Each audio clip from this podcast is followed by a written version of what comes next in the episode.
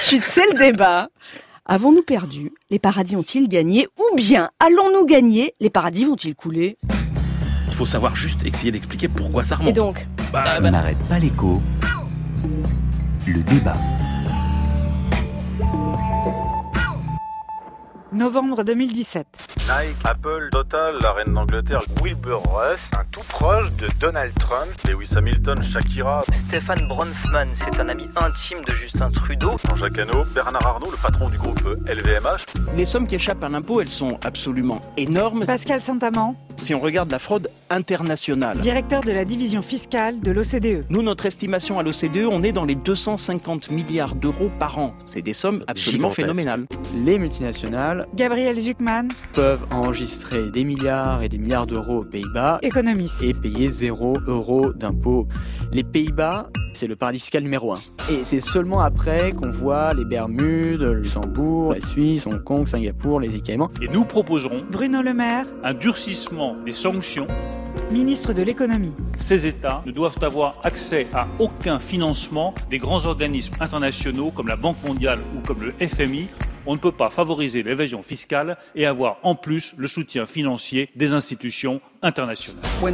Nous ne sommes pas un paradis fiscal. Alfred Canan, ministre des Finances de l'île de Man. On a, c'est vrai, un taux d'imposition sur les sociétés de 0%, mais on est totalement transparent. Regardez les changements du président Macron sur l'impôt sur la fortune.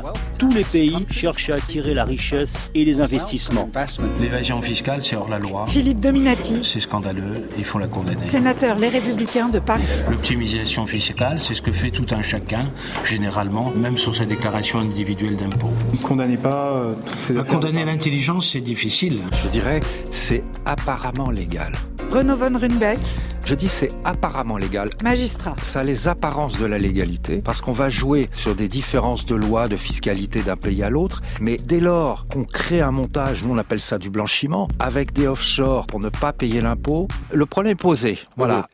Pardonnez-moi. servir à ça. Chaque fois que vous durcissez une législation, on a l'impression qu'ils inventent un nouveau stratagème légal pour contourner encore les nouvelles règles et que c'est c'est sans fin. Oui, c'est sans fin, vous avez raison. Pierre Moscovici, commissaire européen aux affaires économiques et financières. La fraude et l'évasion fiscale sont aussi anciennes que les impôts, et donc c'est la raison pour laquelle il faut gagner cette course aux armements.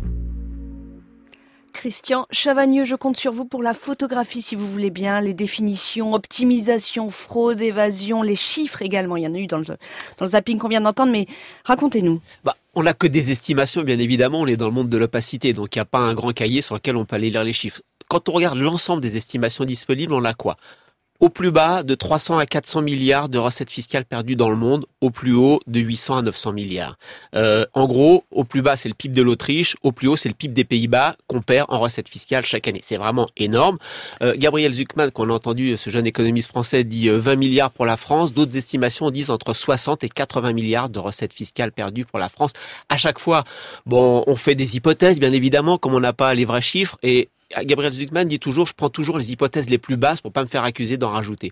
Donc sûrement les chiffres de Zuckman sont au plus bas, les chiffres des ONG au plus haut, on est entre les deux. En tout cas, c'est énorme. Hein. Plus de 40% des profits des multinationales qui seraient transférés artificiellement dans des pays pour échapper à l'impôt. Euh, un tiers des recettes fiscales de l'impôt sur les sociétés pour l'Allemagne, un quart pour la France qui partirait dans les paradis fiscaux. Les, les Nations Unies donnent des estimations encore supérieures. Enfin, euh, un dernier chiffre, il y a vraiment une utilisation différente des paradis fiscaux selon les pays. C'est encore un travail très récent de Gabriel Zuckman et d'autres universitaires. Par exemple, en Corée du Sud, on utiliserait très peu les paradis fiscaux. En Russie, aux Émirats arabes unis, on les utiliserait beaucoup. Et en fait, ce qui ressort des travaux de Zuckman, c'est que les Européens utilisent énormément les paradis fiscaux, l'équivalent de 15 à 16% du PIB de l'Europe qui serait dissimulé dans les paradis fiscaux. En fait, les paradis fiscaux, c'est un gros problème européen. Mais on, on parle là de d'évasion, c'est-à-dire est-ce qu'on parle de fraude, est-ce qu'on parle euh, des montages là, de d'optimisation, de quoi est-ce qu'on parle? Bah, le vrai problème, il, est, il est quand même là, c'est que dans euh, tous les chiffres qu'on évoque, dans tous les comportements qu'on évoque, on entretient quand même un flou euh, assez, euh, assez, assez euh, perturbant entre euh, la la fraude, l'évasion, ce qui est légal, ce qui n'est pas légal. Euh, et c'est vrai que même dans les chiffres, on voit bien que les évaluations qu'a cité Christian, qui vont jusqu'à 1000 milliards, etc. Là, vous avez tout. C'est-à-dire, euh, vous avez la fraude, le blanchiment, euh, vous avez le ménage qui, euh, hop, euh, fait un peu de blague et qui ne, ne, ne, ne, ne déclare pas. Donc là-dedans, vous avez tout. Même dans les 60 à 80 milliards, vous avez euh, des sommes qui ne sont pas sur la déclaration de revenus de Monsieur Tout le Monde pour une raison ou pour une autre. Quel 60 Donc, à 80 milliards bah, c'est là aussi là, c'est aussi Mm. une des, un des montants qu'on qu'on évoque. Euh, donc moi je suis très mal à l'aise avec tous ces chiffres. Pascal Saint-Amand, qui est quand même le grand Manitou de tous ces sujets à l'OCDE, vous dit que de toute façon tous les chiffres sont faux parce que on ne sait pas. Alors en revanche, ce qui est intéressant, c'est beaucoup plus euh, parce que moi je les trouve beaucoup plus fiables. Ce sont les chiffres sur euh, la part des profits des multinationales qui vont effectivement qui transfèrent par ces paradis fiscaux. Mais il faut s'interroger aussi sur quelle est l'utilité de cet argent, à quoi il va servir après. C'est-à-dire que l'argent il va pas dans les paradis fiscaux puis il reste pas en vacances pour pour Ah bah, jusqu'à la, la fin de ses Donc après, c'est de l'argent qui est recyclé, qui est réinvesti dans les dans l'économie. Donc euh, moi, je suis très prudent avec ça et je trouve que aujourd'hui, euh, tous les noms qu'on a achetés en pâture, etc., ce sont des gens qui utilisent et euh, euh, ce que fait tout le monde. Je suis quand même très amusé de voir que si vous voulez tout, euh, une partie des médias qui a dénoncé toute la semaine euh, des comportements scandaleux euh, vous abreuve par ailleurs euh, de grands dossiers sur la façon de réduire son ISF, etc. Je trouve qu'on est quand même dans l'hypocrisie générale, Mmh, que mmh. tout ce qu'on a décrit depuis le début de la semaine ne relève quasiment pas de la fraude, mais de l'optimisation. On n'est plus dans les Panama Papers. C'est pas seulement une différence de degré par rapport aux Panama Papers, c'est une différence de nature. Les Panama Papers, on est dans la fraude, on est dans la truanderie, on est on est dans les dans les mafias, dans l'argent sale, etc. Alors, en partie. Là, c'est quand même pas le cas. Christian Chavagneux-Viabu. Évidemment, je suis évidemment pas d'accord avec ce que ulcéré. vient de dire Emmanuel. Donc, Emmanuel. alors il y a deux choses. Ah bah, Emmanuel nous dit. morale, ils sont évidemment, Emmanuel ils sont, nous ils sont- dit. ils sont au top là. Euh, D'abord, cet argent-là euh, des, des multinationales, c'est nécessaire parce qu'il va servir à autre chose et on, on comprend dans l'idée d'Emmanuel que c'est utile. Et puis, il nous dit que c'est légal, c'est de l'optimisation. Alors donc je réponds aux deux questions. Effectivement, euh, l'argent n'est pas dans les paradis fiscaux, l'argent n'est pas au Caïman ni au Luxembourg, l'argent il est réinvesti oui. dans les grands marchés financiers. Vous savez, les, les entreprises pour se financer, soit elles vont elles ont recours au crédit bancaire, soit elles émettent des obligations, elles vont chercher l'argent des investisseurs. Quel est le premier détenteur mondial, le premier investisseur obligataire mondial, c'est-à-dire ce- celui qui détient les dettes émises par les grandes entreprises privées? C'est Apple en fait. Apple qui dans le, le paquet d'argent qui est dissimulé entre guillemets dans les paradis fiscaux est en fait réinvesti en dette du Trésor américain et en achat d'obligations des entreprises. Donc oui, cet argent, il est placé dans les grands marchés financiers internationaux, mais c'est ça le problème. C'est que comme il est localisé dans les paradis fiscaux, les revenus de ces placements sont localisés dans les paradis fiscaux et on ne paye pas d'impôts. Moi, ça me dérange pas qu'Apple soit le premier investisseur mondial tant, si tant est que euh, il paye des impôts sur les revenus. Or, en étant localisé dans les paradis fiscaux, oui, cet argent il sert, mais il n'y a pas de fiscalité. Alors, est-ce que c'est légal ou pas légal? Alors, attendons quand même. On parle de violation possible d'embargo, de financement d'armement, d'éventuelles fraudes à la TVA. Donc, avant de dire que tout est légal, attendons les enquêtes judiciaires et fiscales qui vont nous dire si tout est légal ou pas. Hormis ces cas les plus noirs, c'est vrai. Est-ce que le reste, nous dit Emmanuel, finalement, c'est l'utilisation des lois des différents On fait tout pays ça, on l'a entendu on fait euh, dans tout le ça, zapping. et puis euh, j'utilise euh, bien conseiller à bon escient les de législation fiscale entre les différents pays et donc je fais de l'optimisation et tout ça est tout à fait légal. D'abord, un, la légalité des dispositifs a rarement été testée. Si un libraire un jour avait dit je mets euh, Amazon au tribunal en disant il bénéficie d'une aide euh, qui n'est pas justifiée, peut-être que ce libraire il aurait gagné. Il y a- il y a des avocats américains qui commencent à monter des class actions avec des PME pour aller contrer ces grandes multinationales qui utilisent ces dispositifs pour tester la légalité. Elle n'a pas été testée. Deux, au Parlement britannique, vous avez une, députée travailliste, Margaret Hodge. Jusqu'à l'année dernière, elle contrôlait euh, la commission du Parlement britannique qui s'occupe de contrôler les comptes publics. Elle tombe sur un email elle tombe sur un email de Pricewaterhouse, grand cabinet de conseil international, oui. d'audit qui fait justement des propositions aux entreprises pour leur dire on va vous aider à échapper les impôts. Qu'est-ce qui a marqué dans cet email? Écoutez, le produit qu'on vous propose, on vous le propose s'il a 25% de chance de tenir devant le fisc ou les tribunaux. Ça veut dire qu'il a 75% de chance de ne pas tenir devant les tribunaux et de- ou devant le fisc. Donc on est vraiment dans une économie d'offres, de produits d'opacité. Et puis enfin, dernier point, quand même, Apple en Irlande. Amazon et Fiat au Luxembourg, Starbucks aux Pays-Bas, la Ça, commissaire européenne. Voilà, elle nous a dit c'est illégal aux yeux des traités européens. Donc tous ces mécanismes qu'on nous dit c'est légal, eh ben non, au niveau européen c'est pas légal, la légalité n'a pas été testée, il y a des enquêtes qui vont venir et puis on voit que 75% des produits ne passent peut-être pas euh, devant les tribunaux et le fisc. Donc c'est ça le problème de, de, de soi-disant légalité. On va aller voir euh, quels sont les, les résultats de, de, ces Paradise Papers. Euh, aux Pays-Bas, par exemple. Aux Pays-Bas, on entendait que c'était le premier paradis fiscal. Bonjour Quentin Dickinson. Bonjour Alexandra, bonjour à tous. Vous êtes le correspondant de France Inter aux Pays-Bas. Oui, ça a réagi très très fort aux Paradise Papers. Le, nouvel, le nouveau gouvernement Quentin se positionne contre l'optimisation fiscale?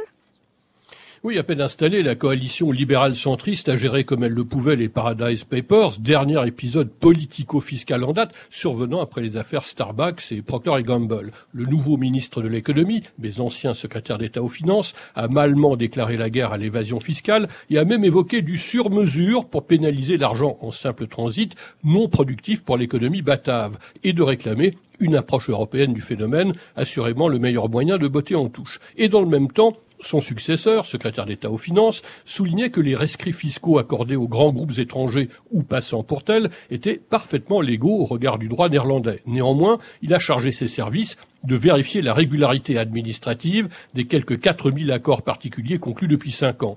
L'affaire Procter Gamble lui offre d'ailleurs une occasion inespérée d'évacuer la dimension morale de l'optimisation fiscale au bénéfice de celle de la simple détection d'éventuelles irrégularités de procédure. La simple signature d'un fonctionnaire rotterdamois de grade intermédiaire au bas d'un texte livré d'ailleurs clé en main par la multinationale de conseil en entreprise PricewaterhouseCoopers, vous savez, celle des LuxLeaks, avait permis à Procter Gamble de faire une économie fiscale de 145 millions d'euros, alors qu'une autorisation de ce genre était normalement soumise à de multiples vérifications et agréments préalables. Clairement, le nouveau gouvernement que dirige le libéral Marc Rutte, ancien DRH de la multinationale Unilever et Premier ministre depuis plus de sept ans, ne pouvait faire moins et n'a aucune intention de faire plus.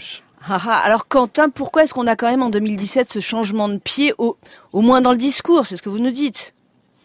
Bah, lorsque la poussière actuelle sera retombée, on verra ce qu'il en restera. Bien sûr, il y a des associations, des ONG, quelques mouvements politiques d'ultra-gauche qui régulièrement dénoncent ces pratiques, sans toutefois trouver beaucoup d'écho, car il y a ici un consensus national autour de l'idée euh, que de se faire de l'argent profite à toute la société du royaume. Alors, qu'est-ce que cela rapporte? On estime généralement que cela fait entrer bon an, mal an, plus d'un milliard et demi d'euros en argent frais dans les caisses du ministère des Finances. La somme n'est certes pas astronomique, mais dans un pays de 17 millions d'habitants, c'est toujours cela de prix. Et de plus, les cabinets fiscaux spécialisés représentent quelques milliers d'emplois qui, eux, n'ont rien de fictif. Quentin Dickinson, merci à vous.